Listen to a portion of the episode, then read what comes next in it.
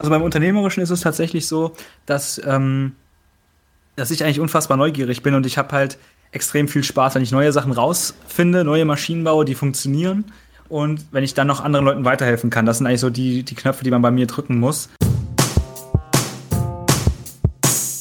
Herzlich willkommen bei meinem Podcast bei der Hebelzeit. In meinem Podcast geht es darum, dass man Dinge einmal tut und immer wieder was davon hat.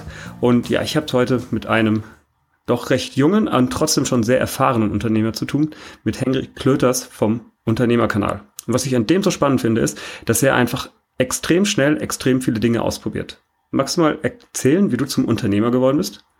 Ähm, ja, mache ich super gerne. Vielen Dank erstmal für die Einladung. Schönen Dank, dass ich hier sein darf. Ähm, es gab jetzt nicht so wirklich diesen einen Schlüsselmoment, der mich ähm, ja automatisch dazu bewogen hat oder irgendwas in diese Richtung. Also nicht so ein Ding, wo ich jetzt ähm, auf den ich das zurückführen kann. Aber wenn ich so in der Zeit zurückgehe, da gab es dann doch schon so einen Moment, was, glaube ich, mich sehr, sehr früh geprägt hat, zumindest in die Richtung zu überlegen und was mich dann auch ermutigt hat, mal andere Wege auszuprobieren als das, was üblich ist. Und zwar, äh, mein Vater hat nach sehr äh, nach etwas längerer Arbeitslosigkeit hat er dann irgendwann so eine Stelle angenommen beim ich glaube das heißt internationaler Bund. Das ist so eine Maßnahme für äh, eigentlich für Leute die keine Ausbildung abgeschlossen haben. Und er war da als Lehrer als Mathe und Physiklehrer ist eigentlich Maschinenbautechniker vom Background her und wurde dann da engagiert um ja Menschen mit nicht so guten Berufsaussichten irgendwie Mathe und Physik näher zu bringen. Und dann gibt's natürlich bei solchen Sachen auch Lehrer die da irgendwie nicht so engagiert hinterher sind. Ja jeder kennt irgendwie einen langweiligen Mathe oder Physiklehrer hat wahrscheinlich jeder in seiner Laufbahn in der Schule mal hinter sich gebracht. Und mein Vater hat sich da sehr, sehr viel Mühe gegeben. Es hat ihm richtig Spaß gemacht, weil er wirklich auch bei den Leuten was bewegen konnte, weil er so ein langweiliges und nerviges Thema, wo die Leute irgendwie keinen Zugang hatten, weil er denen das näher bringen konnte. Und ähm, vielleicht so eine Geschichte dazu, zum Beispiel im Bereich ähm, Hebelgesetze, Flaschenzüge. Ja, Hebelgesetze passt jetzt hier zum Namen. Da ähm, habe ich zum Beispiel einen Tag mal mein Skateboard gesucht, als ich war da vielleicht so sieben oder acht Jahre, habe mein Skateboard gesucht und er hatte das einfach mit an die Arbeit genommen, um die Leute dann sich gegenseitig mit einem Flaschenzug mal durch den Raum ziehen zu lassen, damit die mal selber spüren, was diese verschiedenen physikalischen, langweiligen Effekte wirklich so in der Realität bewirken können. Und ähm, ja, das habe ich ja damals natürlich noch nicht ganz so geschnallt, hat sich erst später rausgestellt.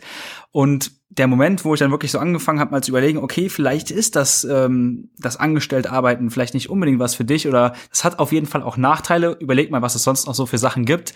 Das war dann eigentlich an einem Tag ähm, ja, wo mein Vater nicht wie sonst total fröhlich und happy nach Hause kam und sich irgendwie Zeit genommen hat, um mit mir zu spielen, sondern das war, wo er dann ähm, ja nach Hause kam, bedrückt war, nicht mal wirklich wütend, sondern ich würde mal sagen eher so eine traurig, vielleicht ein bisschen frustriert, denn nach einem Jahr ist sein Arbeitsvertrag ausgelaufen und er wollte das Ganze gerne verlängert haben auf einen unbefristeten Vertrag, weil ihm das richtig Spaß gemacht hat und das Ganze wurde ihm verweigert. Er hat keinen neuen Vertrag bekommen, keine Vertragsverlängerung, obwohl alle Vorgesetzten und Kollegen ihn gerne weiter da im Team behalten wollten. Und der Grund war einfach, dass er ein bisschen älter als 40 Jahre war zu dem Zeitpunkt und man durfte, um diese Stelle zu bekommen, nicht älter als 40 Jahre sein. Und das war so diese bürokratische Hürde im Angestelltenwesen, auf die ich so indirekt schon ganz, ganz früh im Leben hingewiesen wurde. Das hat jetzt nicht dazu geführt, wie gesagt, dass ich komplett frustriert bin und das von Anfang an überhaupt nicht für mich in Frage kam. So will ich das gar nicht erzählen. Aber es hat auf jeden Fall schon mal so einen Splitter ins Fleisch gedrückt sozusagen, der immer mal wieder gepiekst hat, sodass ich dann neugierig war und einfach verschiedene Sachen ausprobiert habe. Gut, und dann hast du äh, wann dein erstes Unternehmen gegründet? Oder sagen wir doch, na doch, fangen wir erstmal mit dem ersten Unternehmen an. Mhm. Ja, das ist ganz, ganz schwierig, wie man ein Unternehmen definiert. Wenn man ein Unternehmen wirklich als eine Unternehmung, wo man einfach mal Sachen ausprobiert und so weiter definiert, dann müsste ich das jetzt so auf 13, hm, 14 Jahre ungefähr ähm, ja, be bekräftigen. Äh, ich glaube, es war eher 14. Da war eine Fußball-WM oder EM und ich habe mir so einen tiefen Einkaufswagen geholt mit so einem niedrigen, mit so einer niedrigen Ablagefläche, habe da so einen riesen Fass draufgestellt aus dem Baumarkt, ganz viel Eis rein und habe dann bei der Fanmeile Getränke in Dosen verkauft, also Cola und Bier und so weiter. Ähm, ja, das war so mein erstes Ding. Die anderen Leute mit dem, ja, die dann Stand gebucht haben und so weiter, fanden das natürlich nicht so gut. Aber für mich war das echt ein, ein Riesen-Event und richtig, richtig viel Geld, was ich damals verdient habe, auch wenn es unterm Strich jetzt betrachtet natürlich total wenig ist. Als Kind hat man da noch ganz andere Vorstellungen. Ähm, genau, und das war ja wahrscheinlich auch schon Trial and Error. Und äh, irgendwann hast du gelernt, es gibt Lean Startup oder wie sieht das aus? Ja, gut, das erste war eigentlich auch schon Lean Startup, ohne dass ich das wusste. Ich hatte die ganze Ware auf Kommission bekommen bei einem Getränkemarkt und ähm, der musste auch gleichzeitig mein Logistiker sein. Ich habe gesagt, hier, ich versuche das zu verkaufen, aber da brauche ich einfach deinen Support, weil mit 13 oder 14 ist das mit dem eigenen Kraftfahrzeug einfach noch ein bisschen schwierig. Und äh, ja, deswegen hat mir dann der Unternehmer oder der Inhaber von dem Geschäft, der fand das irgendwie auch total amüsant und äh, war zwar auch ein bisschen skeptisch, aber ähm, ja, hat mir dann dabei geholfen. Okay, also hast du da schon outgesourced, das ist ja super. ja, indirekt schon, ja, auf jeden Fall. Okay, also steckte in dir. Ähm, genau, und dann irgendwann, weiß ich nicht, dann hast du Schule gemacht, du studierst auch BWL oder hast du? Mhm. Weiß ich nicht, hast du es fertig mittlerweile? Das, äh ähm, ich bin noch eingeschrieben, sagen wir mal so. Ich will nicht sagen, dass ich noch studiere, das wäre jetzt zu übermessen, aber ich bin noch eingeschrieben. Und du hast währenddessen schon angefangen, Unternehmer zu werden oder schon noch früher? Genau, also in der Schulzeit habe ich dann immer weitergemacht. Ich habe mit 16 äh, meine erste Webseite gehabt. Das ging natürlich vollkommen in die Hose, komplett, also ähm, ja, war einfach der ein oder andere Fehler drin. Da habe ich aber schon relativ viel gelernt. Da, da ging es vor allem um Sicherheit. Also ich bin einfach blind drauf losgestürzt und ähm, habe dann ja nach, weiß gar nicht, vielleicht vier, fünf Wochen oder sowas, haben wir einen, ähm, einen Hackerangriff gehabt. Wir sind dem natürlich komplett zu, zum Opfer gefallen. Und als wir uns dann einmal auf unsere eigene Webseite begeben haben, hat so ein Totenkopf uns angegrinst und geblinkt Link und so weiter und unten drunter stand irgendwas hacked by Turkish Hackers Crew und so weiter. Also ähm, ja, das ging ordentlich nach hinten los, aber im Bereich Facebook Marketing, Social Media Marketing habe ich meine ersten Erfahrungen sammeln können und ähm, habe darüber auch schon sehr, sehr gutes Geld während der Schulzeit verdient. Wie hast du das gemacht? Mhm.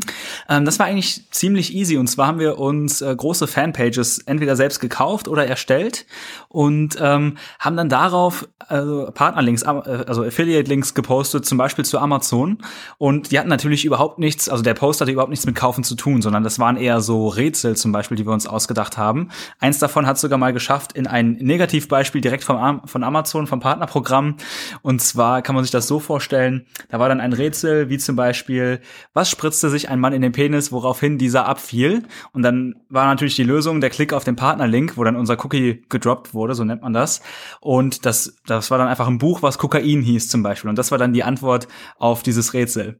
Oder man findet irgendwelche anderen lustigen Produkte, die man darüber teilen kann und was halt zur jeweiligen Zielgruppe dann einfach passt.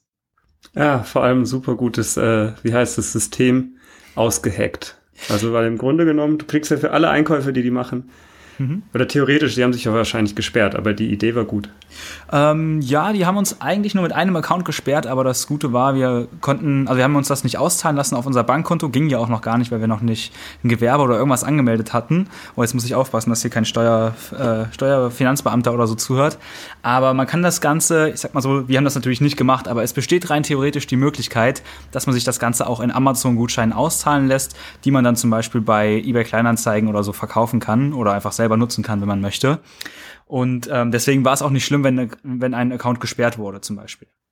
Gut, dann ähm, hast du irgendwann aber auch richtiges Business gemacht, oder? War, war das erste richtige Business dein eine T-Shirt-Marke oder deine ähm, Kleidungsmarke? Ja, genau. Also ähm, mittlerweile verkaufen wir auch viel Kleidung. Die Firma heißt Emerald Fitness, aber ähm, es ist eher auch im Bereich Equipment, kleineres Equipment für Fitness äh, gestartet. Unser erstes Produkt war ein Springseil zum Beispiel, für jeden, der sich das jetzt so ein bisschen besser vorstellen kann. Und äh, das habe ich dann vor, ja, jetzt ungefähr vier, viereinhalb Jahren gegründet, also mit 20 ungefähr. Und das ist auch momentan das, wo ich, ja, viel Zeit verbringe. Das war mein erstes ordentlich ähm, angemeldetes Business, was auch, äh, ja, Fuß gefasst hat sozusagen. Genau, und neben dir gibt es ja noch unfassbar viele andere, die auch ähm, ja doch schon relativ jung sind, wenn sie ihre erste Firma starten. Meinst du das gerade ein Trend und äh, kannst du das erklären, wo das herkommt? Ähm, ja, ich glaube, das ist schon so ein gewisser Trend. Das ist irgendwie eine ja eine gewisse Art von cool, wenn man ähm, ja wenn man behaupten kann, ich habe hier mein eigenes Unternehmen. Und dann muss man, wie ich finde, man muss da immer so ein bisschen gucken, was ist denn das, was überhaupt gemacht wird oder was verkauft wird, was ist das Produkt, welches Problem löse ich. Es gibt nämlich super viele Leute, die jetzt auf die Idee kommen, zum Beispiel Fritz Cola ist sehr erfolgreich. Und ähm, ja, da gibt's halt Leute, die sagen, ja, ich habe eine richtig geile Idee, ich mache zum Beispiel mal eine Cola oder ich mache gerade mal ein Softgetränk. Ähm, und äh, das Besondere daran ist, dass wir irgendwie aus ähm, Buxtehude kommen oder aus Kastrop Rauxel und das ist ganz traditionell hier verwurzelt. Uns äh, gibt's jetzt schon seit einem Monat und das ist ein Traditionsunternehmen und ich erzähle den Leuten einen vom Pferd, das ist mit ganz viel Liebe gemacht und tralala. Also es löst kein wirkliches Problem, es gibt keine Innovation, man macht es einfach nur um Unternehmer in Anführungszeichen Unternehmer zu sein.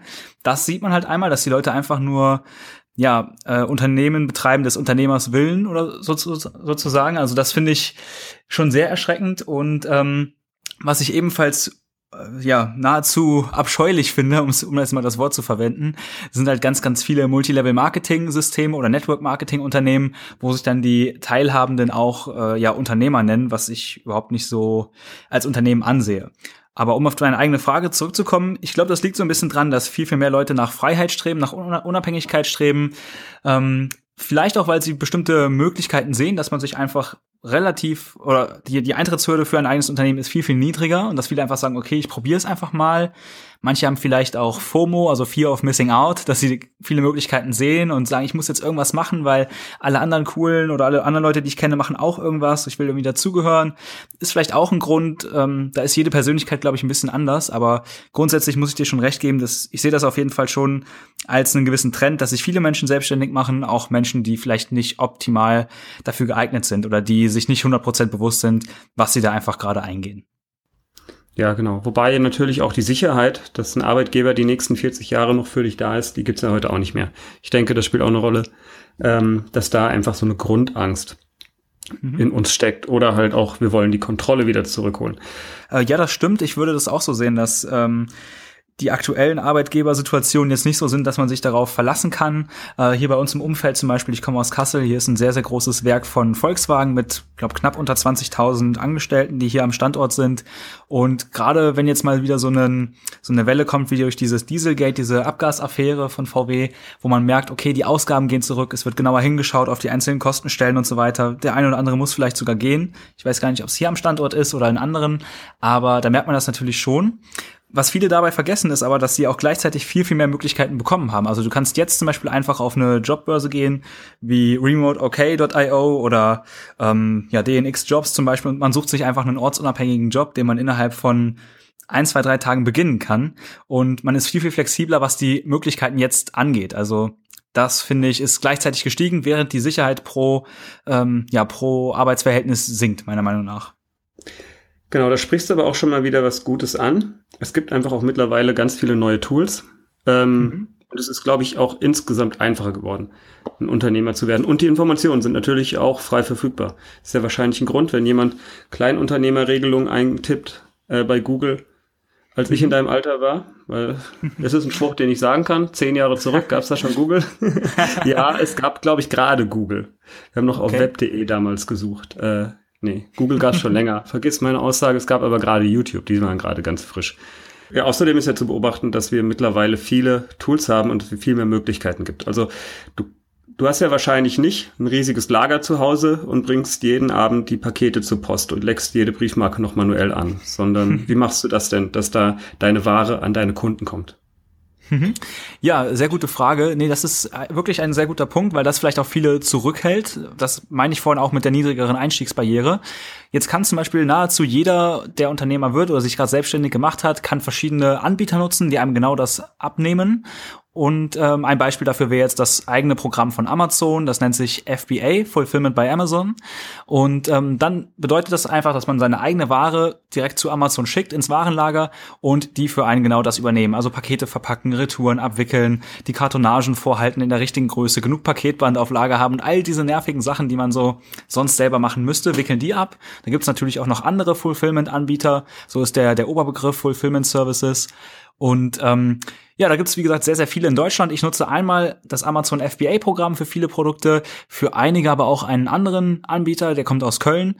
Und ansonsten habe ich noch einmal Dropshipping sozusagen, beziehungsweise ein On-Demand-Produzenten. Das heißt, bei bestimmten Textilprodukten ist es so, erst wenn das T-Shirt bestellt wird zum Beispiel, dann gebe ich das in einen Druckauftrag. Das wird nahezu in Echtzeit gefertigt und dann direkt vom Produzenten abgeschickt an den Endkunden, ohne dass ich das überhaupt jemals in die Finger bekomme. Und das finde ich sehr, sehr spannend, weil man hatte vorher einfach ein viel, viel höheres Risiko. Man konnte nicht einfach mal so ausprobieren, denn wenn man sich erstmal, äh, ja, 500 T-Shirts in den Keller legen musste, mit verschiedenen Größen, verschiedenen Farben, dann vielleicht noch nach Männern und Frauen aufgeteilt, geschweige denn verschiedene Designs, das ist natürlich auch nochmal ein Riesenpunkt.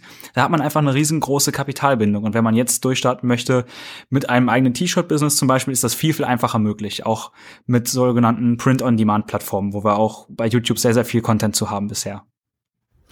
Ähm, das heißt, um mal aus der Marktperspektive zu gucken, mhm. du hast gar nicht mehr die Produktionsmittel. Ja, genau. Aber die brauche ich auch nicht, weil das ähm, Produktionsmittel ist auch nicht mehr der, der Mangel oder der, der Riesenvorteil, äh, sondern für mich ist der Kundenzugang der große Vorteil. Okay, wahrscheinlich ist das aber auch gerade das Spannende, was in der heutigen Zeit passiert, dass eben genau dieses Verständnis, dass der Kunde im Vordergrund steht und das Produkt, was heißt, das Produkt ist nicht austauschbar, aber die Herstellung ist austauschbar, vielleicht kann man das so sagen, ähm, was gerade diesen Wandel macht und dadurch, dass deine Denkweise noch mal eine andere ist, du gehst ja ganz anders an die Sachen ran, du bist einfach mit sozialen Medien aufgewachsen, ähm, gehst du da gerade mit einem enormen Tempo nach vorne. Also so ein Adidas würde wahrscheinlich heute auch so anfangen, aber die haben natürlich jetzt mittlerweile die Riesenwerke. Mhm. Ja, gehe ich mal von aus, dass sie da ordentlich Fixkosten vor sich herschieben, ist jetzt einfach mal meine Vermutung. Ähm, ich finde das total spannend, wo du gerade drauf, äh, drauf hingepiekst hast, sozusagen darauf hingewiesen hast, ähm, dass man gar nicht mehr die Produktionsmittel besitzt und dass es aktuell nicht das Wichtige ist, weil ähm, da muss man einfach mal drüber nachdenken. Es gibt bei uns in der westlichen Welt so gut wie keinen Mangel an irgendeiner Sache. Selbst wenn es dir in Deutschland schlecht geht, geht es dir noch so gut, dass du auf nahezu alle Sachen Zugriff hast. Natürlich kannst du dir keinen Bugatti mieten, kaufen oder was auch immer, aber du kommst auf jeden Fall in einer vernünftigen Zeit von A nach B. Dann nimmst du halt den Flixbus, der irgendwie 10 Euro oder 15 Euro für eine mittlere Strecke kostet oder die Bahn oder was auch immer. Das gleiche aber auch bei physischen Produkten und die, ja, die physischen Mangel gibt es so eigentlich nicht mehr. Und die Währung unserer Zeit sind deswegen auch nicht mehr irgendwelche Statussymbole oder ähm, ja irgendwelche Dinge, die man besitzt, meiner Meinung nach, sondern es geht viel, viel mehr darum, wie kann man, ähm, also erstens, wie, also Zeit ist eine sehr, sehr wichtige Währung und vor allem Flexibilität ist eine viel, Sache, die viel, viel wichtiger wird, weil das muss man auch immer noch mal im Hinterkopf behalten. Je mehr Dinge man besitzt, desto mehr besitzt einen selbst. Also hatte ich jetzt erst neulich mit einem Kumpel ein sehr, sehr gutes Beispiel. Der hat ein komplett neues iPhone, iPhone 7, irgendeine so Sonderedition und ähm, der kann sich nicht einfach mit an den Strand legen oder an, an ein Schwimmbad oder so und legt sein Handy einfach ans Handtuch und sagt, ja, passiert eh nichts, die Kröte will keiner haben, sondern der muss immer aufpassen, wo liegt mein Handy, wie lege ich es auf den Tisch, dass es nicht zerkratzt, dass es irgendwie nicht auf der Kamera liegt, weil wenn die Linse da drauf kommt und was weiß ich und so weiter und so fort. Und das ist bei jedem Element mehr, was du besitzt, ist es so, dass es dich eigentlich mehr einschränkt und die Flexibilität zu haben, ist einfach eine Luxus, gemeinsam mit der Zeit. Und ähm, Deswegen ist das Produktionsmittel auch gar nicht für mich erstrebenswert zu besitzen. Also ich kann jederzeit, es gibt zum Beispiel jetzt zur T-Shirt-Produktion, würden mir spontan fünf verschiedene Anbieter einfallen, die ich verwenden kann, wenn der erste sagt, nö, mache ich nicht mehr zu dem Preis oder mache ich generell nicht mehr, ich schließe meinen Laden, kann ich einfach zu einer weiteren Plattform gehen mit ähnlicher Qualität, weil ich einen sauberen Prozess aufgesetzt habe, kann ich den wahrscheinlich in einem halben Tag anschließen hinten an meinem Backend sozusagen und der Kunde merkt es wahrscheinlich noch nicht mal. Wie viele Mitarbeiter hast du dafür? Sehr gute Frage. Ich habe keinen festangestellten Mitarbeiter. Ich beschäftige verschiedene Leute. Also ähm, eine Frau in Schweden, die wechselt jetzt gerade den Job. Also und hat deswegen wahrscheinlich nicht mehr Zeit für mich zu arbeiten. Das werden wir noch mal in den nächsten Wochen sehen, wie ihr, wie ihr Probearbeiten so gestartet ist. Theoretisch momentan ist sie noch bei mir als Freelancerin angestellt. Ähm, ein Mann in Spanien, der Sales macht, ansonsten noch drei, vier andere Freelancer in verschiedensten Bereichen. Ja, vielleicht eigentlich sind es sogar fünf. Und äh, Festangestellte habe ich derzeit keinen. Okay, und ähm, was machst du dann noch? Koordinierst du die ganzen? Guckst du immer in deine Excel-Tabelle, dass die tun, was du willst? Ähm, nicht nur. Also ich bin auch tatsächlich noch im operativen Bereich tätig, aber meine Hauptaufgabe sehe ich auf jeden Fall im Bereich Prozesse schaffen, Standardabläufe schaffen und anderen Leuten helfen, mir bei meiner Aufgabe oder bei meinen Aufgaben zu helfen. Also kann ich gleich gerne noch mal ein bisschen genauer drauf eingehen, wenn du möchtest, wie ich das genau abbilde, wie ich das im Hintergrund äh, ja aufgebaut habe sozusagen. Ähm, es geht aber hauptsächlich momentan darum, neue Geschäfte anzubahnen, neue Möglichkeiten sich auszudenken, zu gestalten und sich dann darum zu kümmern, dass sie jemand anderes ausführen kann. Machst du dann kleine Productized Services oder äh, wie ist da deine Entwicklung? Oder entwickelst du für andere auch, also hilfst du anderen Prozesse aufzusetzen? Was ist da? Deine ähm, Aufgabe. Das ist jetzt eine sehr spannende Sache. Ähm, ich habe seit, ich glaube, drei, vier Tagen ungefähr ein Beratungsmandat, wo mich jemand angerufen hat, der extrem unter Druck steht, weil er ein Produkt hat, was vom Mindesthaltbarkeitsdatum betroffen ist. Und wir müssen bis zum 1. September in den USA 40.000 Units verkaufen. Ähm, das ist also genau die Sache. Und ich dachte, es geht nur um, um das Online-Marketing, was mir eigentlich richtig Spaß macht. Aber jetzt hat sich rausgestellt, hinten, dahinter sind gar keine Prozesse. Es gibt keine Orderverwaltung, keine Standardprozesse, sodass das jetzt spontan spontan noch dazugekommen ist. Ähm, ansonsten grundsätzlich arbeite ich permanent daran, meine eigenen Prozesse zu optimieren und dafür zu sorgen, dass meine Freelancer die Sachen, die ich so aufgebaut habe, perfekt ausführen können und dass sie ja da natürlich auch immer die besten Tools nutzen, die besten Prozesse haben, die am, am besten für sie sind, am besten für mich sind und den Kunden am letzten Endes happy machen. Und Productized Services in der Form betreibe ich momentan keine. Ich bin bei einem beteiligt als Joint Venture, aber ansonsten bin ich da gar nicht so aktiv in dem Bereich. Aber das heißt, du arbeitest deutlich mehr am Unternehmen als jetzt in deinem eigenen Unternehmen oder machst du auch noch was wirklich äh, sozusagen was von dir abhängt. Mhm. Ähm, jein, würde ich jetzt einfach mal antworten. Also es gibt schon noch Einzelbereiche, die von mir abhängen. Ich habe jetzt gerade zum Beispiel ähm, eine Assistentin gewechselt und ähm, da ist es so, dass ich mal wieder gemerkt habe, okay, die eine oder andere Sache ist noch nicht so 100% klar in meinen Erklärungen, in meinen Prozessen und so weiter. Da muss ich einfach noch besser dran arbeiten, diese Leute zu schulen. Und da bin ich jetzt gerade dran, ähm, da einfach bessere Standardabläufe zu erschaffen. Ansonsten im Unternehmen arbeite ich teilweise auch noch, wenn es jetzt mal klemmt zum Beispiel. Die eine, also die neuere Assistentin hatte jetzt bei einer kurzfristigen Sache also war quasi der Zeitraum zum Anlernen zu lang und deswegen habe ich das halt dann selber ausgeführt. Das war dann nicht schlimm, das war dann ja vielleicht eine Viertelstunde oder sowas, mal, mal eben schnell. Aber ähm, ja, ansonsten im Unternehmen eigentlich sehr, sehr selten, außer jetzt in so einem Beratungsfall zum Beispiel. Okay, und äh, kannst du uns ein paar Tipps geben, wie man so Prozesse strukturiert und aufbaut? Also was geht, was hat gut funktioniert, was hat nicht geklappt? Ja, super gerne. Also ähm, grundsätzlich musst du halt dafür sorgen, ähm, ich würde den Prozess immer erst einmal selber ausführen, bevor du anfängst, ihn irgendwie outzusourcen, automatisieren oder was auch immer. Nimm dir ruhig einen Zettel und einen Stift oder ein Google-Dokument oder ein Word-Dokument oder was auch immer und schreib mal so die einzelnen Schritte auf. Also ähm, das gilt jetzt für einen Einzelprozess. Am meisten Sinn macht es vielleicht sogar vorher noch, sich aufzuschreiben, was mache ich eigentlich denn so den ganzen Tag? Also sich einfach mal wirklich eine Liste zu machen, während man arbeitet und jede Kleinigkeit aufschreiben. Also ähm, Post aus dem Briefkasten holen, morgens vielleicht das erste, dann ähm, in die E-Mail E-Mails schauen, sollte nicht das erste sein, machen trotzdem viele. Ähm, keine Ahnung, Facebook checken, einen Facebook-Post machen, das besteht aus, ein Bild erstellen, einen Text erstellen und so weiter und so fort. Und man wird total erstaunt sein, wie viele einzelne Kleinigkeiten man doch jeden Tag macht. Das sind wahrscheinlich bei jedem, wenn er das mal zwei, drei Tage durchzieht, mm, so um die 200 einzelne Tätigkeiten, würde ich jetzt mal schätzen. Und dann kann man wiederum überlegen nach dem Gesetz von Pareto, ich hoffe, ihr kennt das schon, ähm, ansonsten unterbrich mich hier gerne an der Stelle, äh, welche Tätigkeiten man wie oft macht, also welche Tätigkeiten wie viel Zeit in Anspruch nehmen, ist schon mal so eine, ein Kriterium, was man sich anschauen kann. Oder aber auch, welche Tätigkeiten für den meisten Output sorgen. Wenn jetzt jemand sagt, ich bin gerade mit meinem Job total frustriert, ich habe irgendwie keinen Bock mehr, morgens aufzustehen, weil mich alles total ankotzt, dann äh, schreib dir bitte auf, welche Tätigkeiten das genau sind, was dich nervt. Und häufig sind das dann nämlich auch die Sachen, die immer gleich ablaufen, die langweilig sind, wo man vielleicht mit schwierigen Kunden zu tun hat. Ähm, und so weiter und so fort. Also hier einfach mal das Gesetz von Pareto anwenden und einmal komplett durchexerzieren über diese Liste von Tätigkeiten, die man so jeden Tag zu tun hat. Dann kommt der Schritt, den ich gerade eben gesagt habe, einen Einzelprozess mal aufschreiben in, äh, ja, in, in Einzelelemente. Also zum Beispiel, ich nehme jetzt einfach mal einen Facebook-Post, weil das ähm, ja eine einfache Sache ist, die jeder vielleicht kennt von deinen Zuhörern. Ich kenne jetzt nicht genau deine, deine Zielgruppe und Hörerschaft, aber nehme ich jetzt einfach mal. Der besteht zum Beispiel zu Schritt eins ähm, erstmal eine Recherche. Was möchte ich überhaupt posten? Ähm, dann vielleicht idealerweise nochmal nachschauen im, im Content-Kalender oder in der Redaktionsplanung, je nachdem, was man da so hat, ob man sowas hat, ob das jetzt auch gerade reinpasst. Äh, dann muss man sich einen Text ausdenken, dann muss man ähm, ja, wahrscheinlich noch ein Bild dazu haben oder einen Link, auf den man verweisen kann. Und all das sind ja so Standardabläufe, die immer mal wieder kommen. Oder wenn ihr, wenn du zum Beispiel Blogger hast oder jetzt du auch für deinen Podcast, sind das immer wieder die gleichen Sachen, die gemacht werden müssen. Und das einfach mal in einzelnen Schritten aufteilen. Du wirst es wahrscheinlich am Anfang nicht zu 100 Prozent mit einem Fingerschnippen automatisieren können, aber du kannst dir wie eine interne Checkliste, einen Standardablauf, so einen äh, SOP nennt man das, Standard Operation Procedure, kannst du dir erstellen. Also einfach ein Google-Dokument, wo du dich jedes Mal selber dran langhangeln kannst. Das hilft dir erstens selber erstmal zu verstehen, was da so alles dranhängt. Ähm, zweitens ist das später die Basis, auf der du an oder auf der du quasi dein, dein Outsourcing-Haus aufbaust sozusagen, weil nur mit diesen SOPs kannst du auch wirklich andere Leute befähigen. Und dadurch passiert was ganz Spannendes. Und zwar sind, ist es auch einfacher, andere Mitarbeiter, andere Freelancer an Bord zu holen, weil du dann halt eben nicht mehr für fünf Mitarbeiter fünfmal das gleiche erklären musst, sondern du machst einmal diese Anleitung, filmst vielleicht deinen Bildschirm ab oder zeigst ihnen einmal das Google-Dokument und dann hast du dich quasi multipliziert und deine Zeit gehebelt, um jetzt mal deine Worte zu verwenden.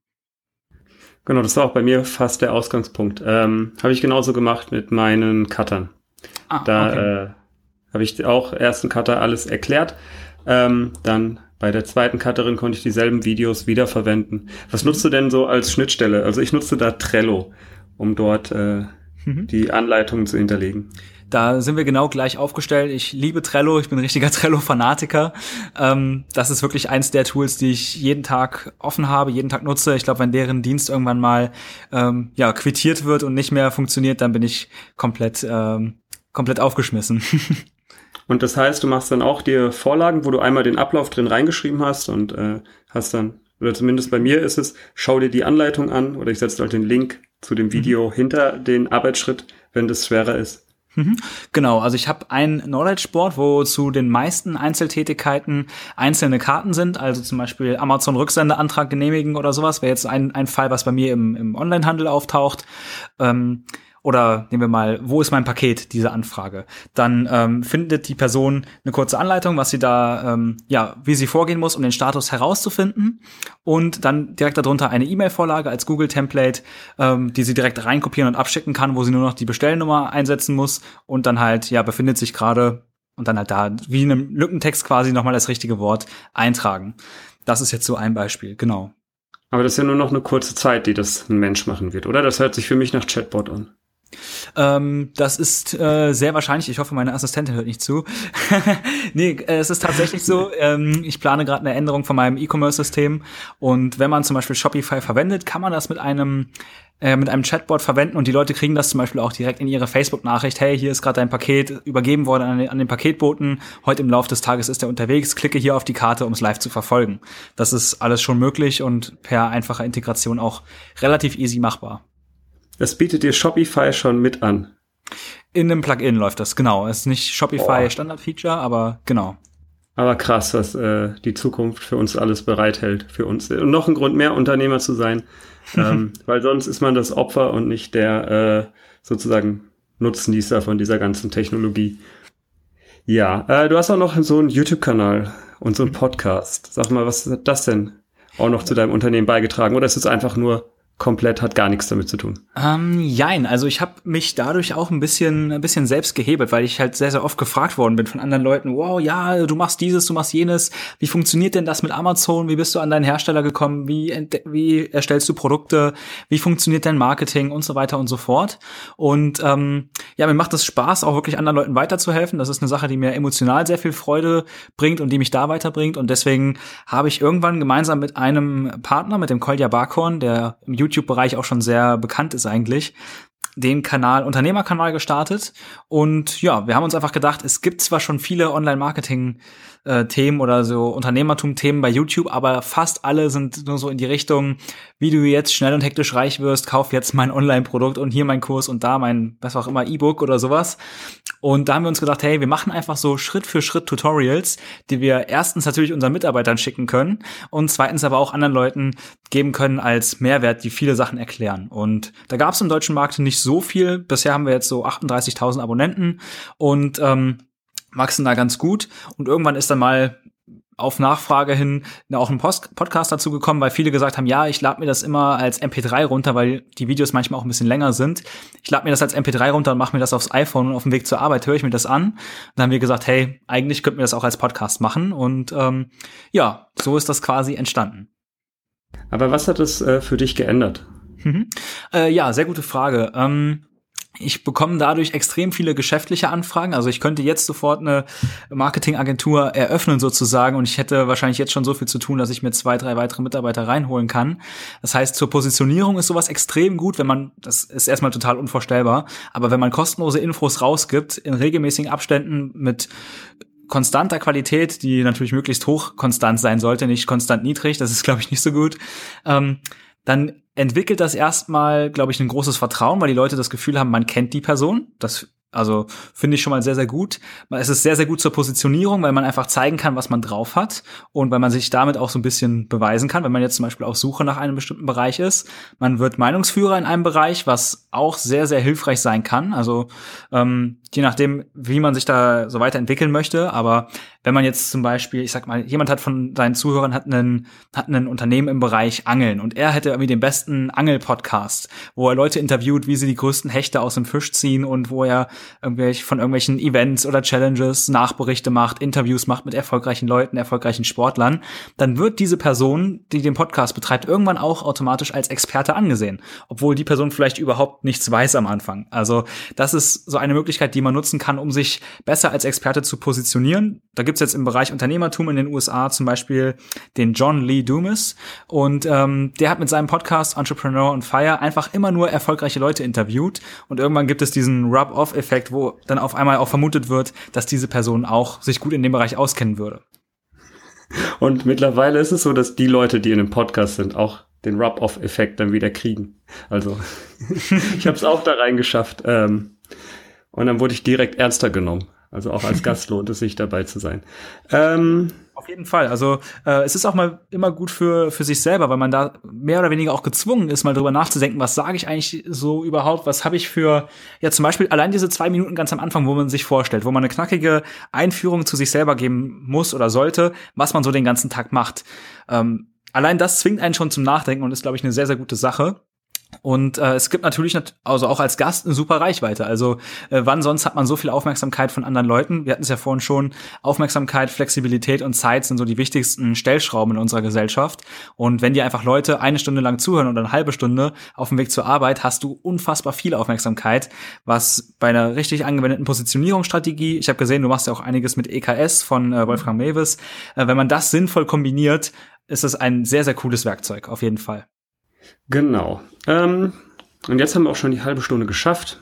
Wir haben auf jeden Fall schon sehr, sehr viele gute Tipps aus dir rausgeholt, aber vielleicht hast du noch einen kleinen Tipp, wie man jetzt die halbe Stunde direkt wieder refinanzieren kann. Also was können wir tun? Ich würde jetzt gerne noch eine halbe Stunde weiterreden, aber ähm, nein, Quatsch, deine Zuhörer sind natürlich auch sehr zeitsensitiv. Ich würde gerne zwei raushauen und verspreche dir auch, möglichst äh, schnell durchzugehen.